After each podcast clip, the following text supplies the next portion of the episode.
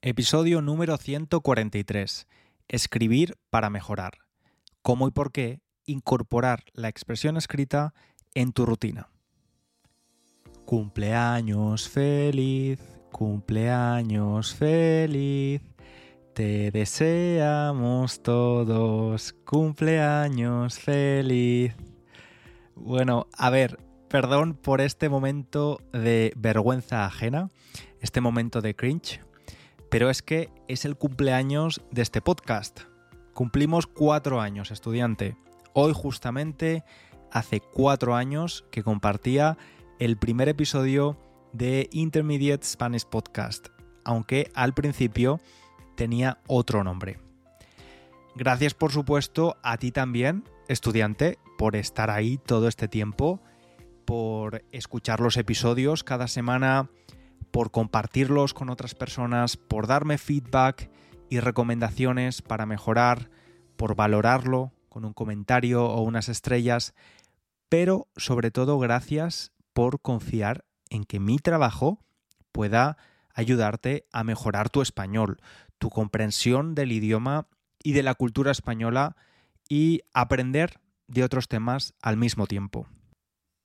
Muchísimas gracias a ti, oyente, estudiante, porque si no estuvieras al otro lado, escuchándome en el coche de camino al trabajo, al otro lado de tus auriculares que pones en tus orejas cuando vas al gimnasio, o al otro lado de tu dispositivo Alexa en casa, al que le pides que ponga el nuevo episodio de este podcast, yo no estaría aquí, detrás del micrófono.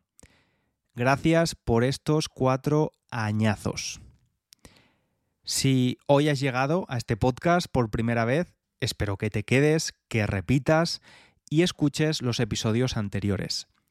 Quiero que sepas que puedes usar la transcripción gratuita y las flashcards de vocabulario disponibles en la página web www.spanishlanguagecoach.com.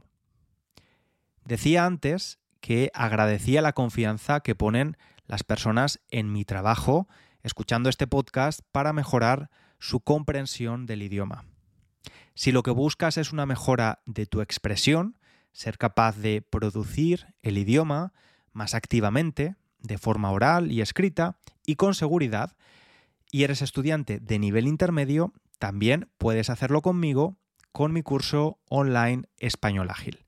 Ahora mismo están abiertas las inscripciones y puedes inscribirte hasta el viernes 15 de septiembre. Tienes toda la información en la página web. Y déjame aclararte una duda frecuente. Aunque el curso cierre las inscripciones el día 15, tú puedes empezarlo cuando quieras. No hay deadlines. Es un curso de autoestudio y tienes acceso a él para siempre quiero leerte una valoración de una estudiante de Estados Unidos que acaba de finalizar el curso. Hola, me llamo Levan. Recientemente tomé el curso de español con César y aprendí mucho. Lo que me gustó del curso es que las explicaciones gramaticales fueron muy claras, especialmente con el subjuntivo. Aprendí un montón de nuevas palabras y pude aplicar lo que había aprendido cuando tuve que hacer las misiones escritas. Esas también me hicieron pensar y escribir en español.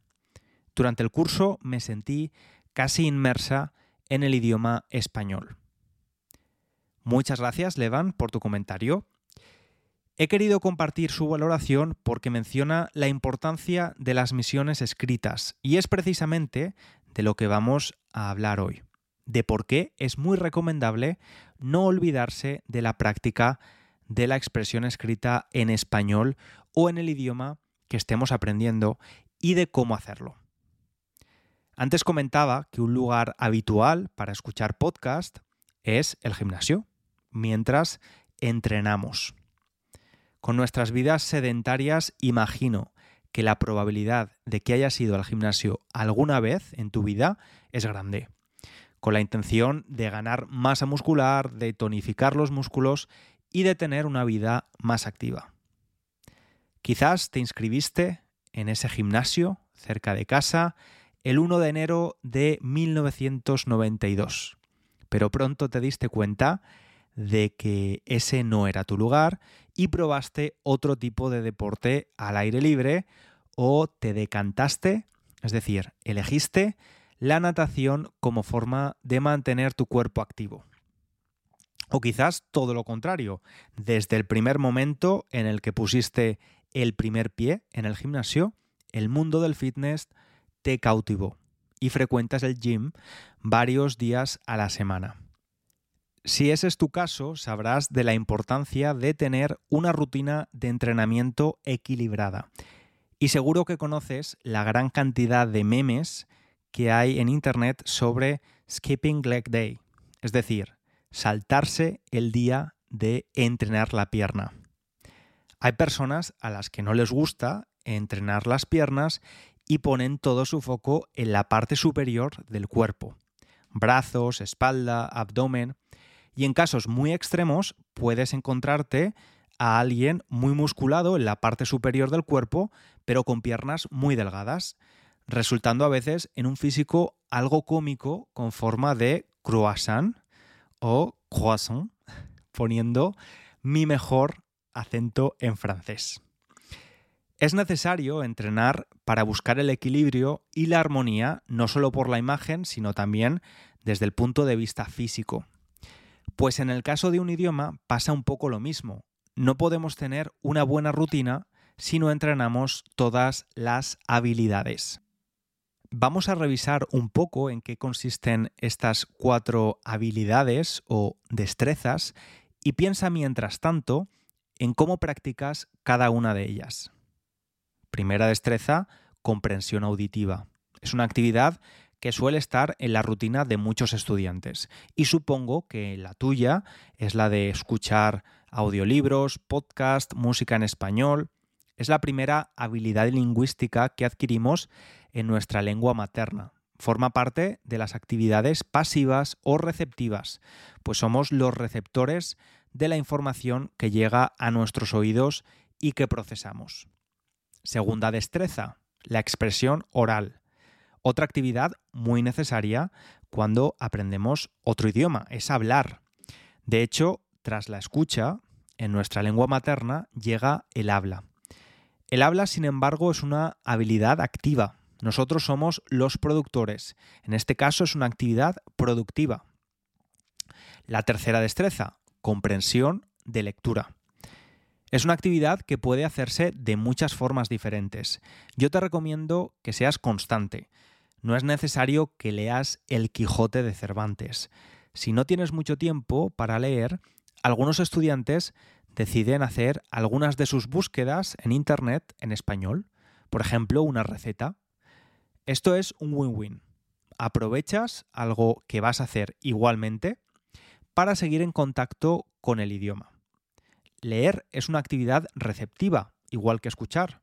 Es decir, recibimos información por nuestros sentidos, generalmente la vista, y el cerebro la procesa para comprenderla.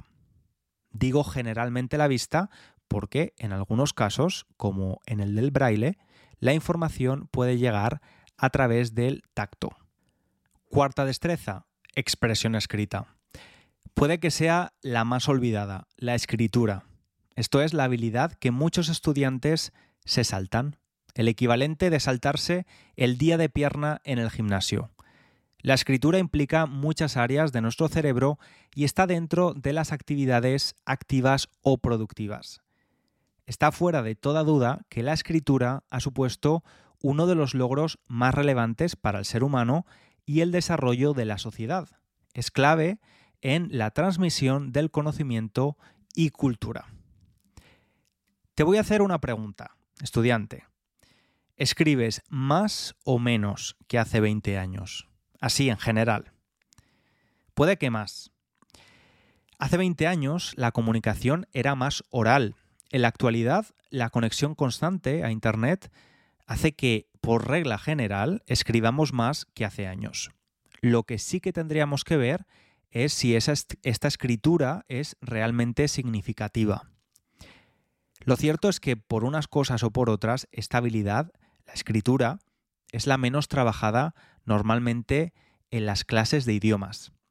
Hay varios factores. Por un lado, requiere tiempo en clase y posteriormente en su corrección por parte del profesorado. Por otro, durante años parece que ha ido perdiendo relevancia. Aunque si lo piensas, para muchas actividades importantes en la vida diaria necesitamos escribir. Tenemos que enviar emails, mensajes de texto, rellenar impresos y formularios.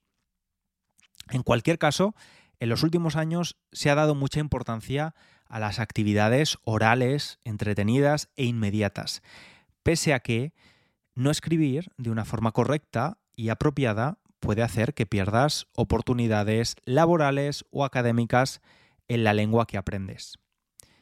Acabamos de mencionar que el habla es inmediato. Sin embargo, la escritura no es tan espontánea ni tan inmediata. Pero ¿es, ¿es, malo esto realmente o es una oportunidad? Pues lo cierto es que tiene algunos beneficios. Seguro que como estudiante de idiomas has dicho, hablar es difícil porque no tengo tiempo de pensar y cometo errores.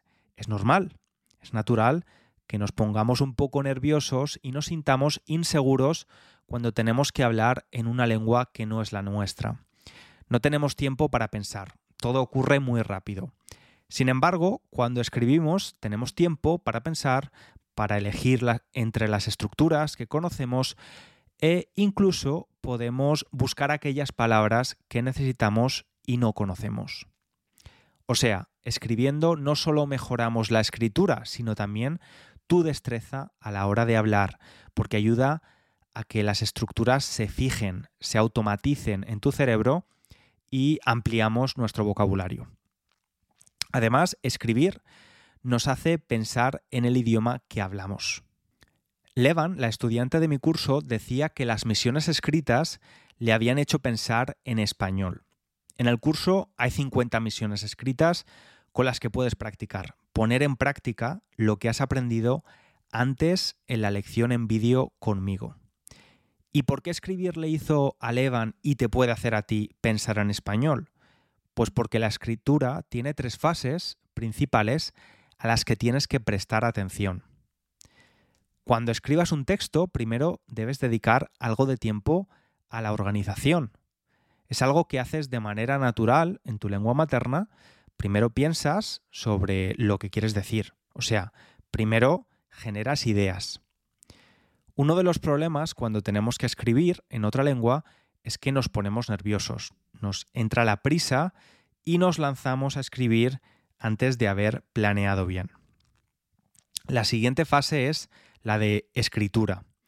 Aquí das forma a tus ideas, las plasmas, les das forma en papel o pantalla. Empleas la memoria para recordar lo aprendido y darle una aplicación real. Por último, revisas. Cuando revisas te puedes autocorregir. Puedes modificar cosas que no te gustan. Tal vez te des cuenta de que has repetido mucho una palabra o una estructura y esto te hace tener que emplear otros recursos diferentes. O sea, estás trabajando con el idioma a un nivel profundo. No solo practicas la planificación y la gramática, también la sociolingüística, en el momento en el que eliges un formato o un tratamiento y no otro, también mejoras tu competencia discursiva. O sea, organizas el texto para que sea coherente y amplías tu vocabulario. Precisamente la escritura en la lengua que estás aprendiendo puede ayudarte a superar algo que suele frustrarnos como estudiantes de una lengua. Es muy frecuente que nos sintamos torpes y limitados por no poder expresar nuestra personalidad en la lengua que aprendemos. Pues bien, cuando somos estudiantes es mucho más fácil reflejar nuestra personalidad en un texto que hemos podido preparar de antemano, es decir, antes, que en una conversación. La inmediatez del habla juega en nuestra contra en este sentido. ¿Y qué necesitas para empezar a añadir estabilidad en tu rutina si es que todavía no la practicas? Motivación. Y si me conoces desde hace tiempo, ya sabes que yo siempre digo que la motivación no es algo que aparezca mágicamente y nos empuje a hacer algo, sino que necesitamos crear ese ciclo de la motivación para sentirla. Te recuerdo en qué consiste el ciclo. Primero tomamos acción, es decir, nos ponemos a escribir, aunque la motivación no haya hecho acto de presencia. Un día, dos días, tres días. Con el paso de los días y después de haber tomado acción, empiezas a ver resultados. Por ejemplo, te das cuenta de que has retenido esas palabras que tuviste que buscar en el diccionario para hablar de tu infancia en español, o que ya empiezas a automatizar el uso de un tiempo verbal que te resultaba complicado. Estos resultados positivos no solo están relacionados con el aprendizaje del idioma. Puede que, por ejemplo, también sientas que la, escritura te resulte terapéutica casi como un acto de mindfulness, en el que estás inmerso durante unos minutos en una tarea. Estos resultados provocarán que llegue la tan esperada motivación, que nos empujará, ahora sí, a continuar tomando acción y seguir nuestra rutina. Como he dicho, practicar la expresión escrita te ayudará en el aprendizaje de la lengua, como hemos visto, pero no solo eso. También puedes encontrar motivación en la escritura si la ves como una herramienta de comunicación e interrelación con los demás a través del tiempo y del espacio. Una frase latina dice, verba volant scripta manent, o sea, las palabras vuelan, la escritura permanece. Una carta se puede leer y releer una y otra vez, o un libro escrito hace 200 años puede seguir siendo tu favorito en 2023. También puede servirnos para plasmar, poner en papel sentimientos o pensamientos que son difíciles de expresar de otro modo. Es decir, sirve para desahogarnos. O puede servirte para expresar tu creatividad, pues la escritura es una herramienta o vehículo para el arte y la ciencia. Ahora que ya tenemos motivación, cómo puedes incorporar la escritura en tu rutina. Te voy a dar varias opciones para hacerlo. Por ejemplo, podrías empezar por algo breve, un pequeño diario. Cómprate una libreta pequeña o usa la app de notas de tu teléfono y escribe lo que has hecho hoy, cómo te has sentido, algo que hayas agradecido o algo que te haya molestado es muy probable que necesites buscar vocabulario específico relacionado con tu rutina o trabajo y que será muy útil conocer para cuando hables español con alguien. También podrías escribir sobre metas positivas cada semana. Esto te ayudará a seguir motivado en la consecución de esas metas. Si prefieres ir a lo práctico, comienza a escribir tus listas de tareas pendientes, tu to-do list en español. O más práctico aún, tu lista de la compra para el supermercado. En pocas semanas seguro que tu vocabulario relacionado con los alimentos y productos de limpieza es mucho más avanzado. Si, al contrario que yo, tú no tienes una relación un poco tóxica con Instagram, busca en redes sociales y sigue cuentas en español. Anímate e interactúa con ellas en español responde a los comentarios de profes. Usa la inteligencia artificial. Te dejo un link en la transcripción a mi canal de YouTube con un vídeo donde te explico cómo hacerlo. Resume una noticia o un libro que hayas leído. Y no, no es necesario que el libro esté en español. Imagínate que tienes que explicarle el argumento del libro a alguien que no se lo ha leído y que solo habla español que no sabe ni papa de tu idioma, que no sabe nada. De nuevo, estoy seguro de que necesitarás buscar palabras que no conoces y algunas de ellas las acabarás reteniendo y formarán parte de tu vocabulario activo. Piensa en un cuento infantil, por ejemplo, Caperucita Roja. ¿Por qué no reescribes el cuento desde la perspectiva del lobo? puedes modificar un texto sustituyendo algunas palabras por sinónimos o antónimos y así, de esta segunda manera, cambias la historia y puedes ser un poco más creativo. Si tienes alguna afición con la que disfrutes especialmente, prueba a describirla en español o hacer algo relacionado con la lengua. Por ejemplo, si te gusta cocinar, escribe tus recetas en español. Depende de la variedad de español que hayas aprendido, estarás más acostumbrado a emplear el tratamiento de tú o de usted. Prueba a escribir un email o una carta a alguien con el tratamiento contrario. O sea, si siempre empleas vosotros, escribe una carta a alguien a quien debas dirigirte de ustedes y viceversa. Y estudiante, otra idea, cuéntame en la sección de comentarios de la web, donde está la transcripción de este episodio, si tu rutina incluye la escritura y cómo lo haces. Te leo. Espero que este episodio haya sido de utilidad. Muchas gracias por estar ahí y nos escuchamos la próxima semana. Un abrazo grande.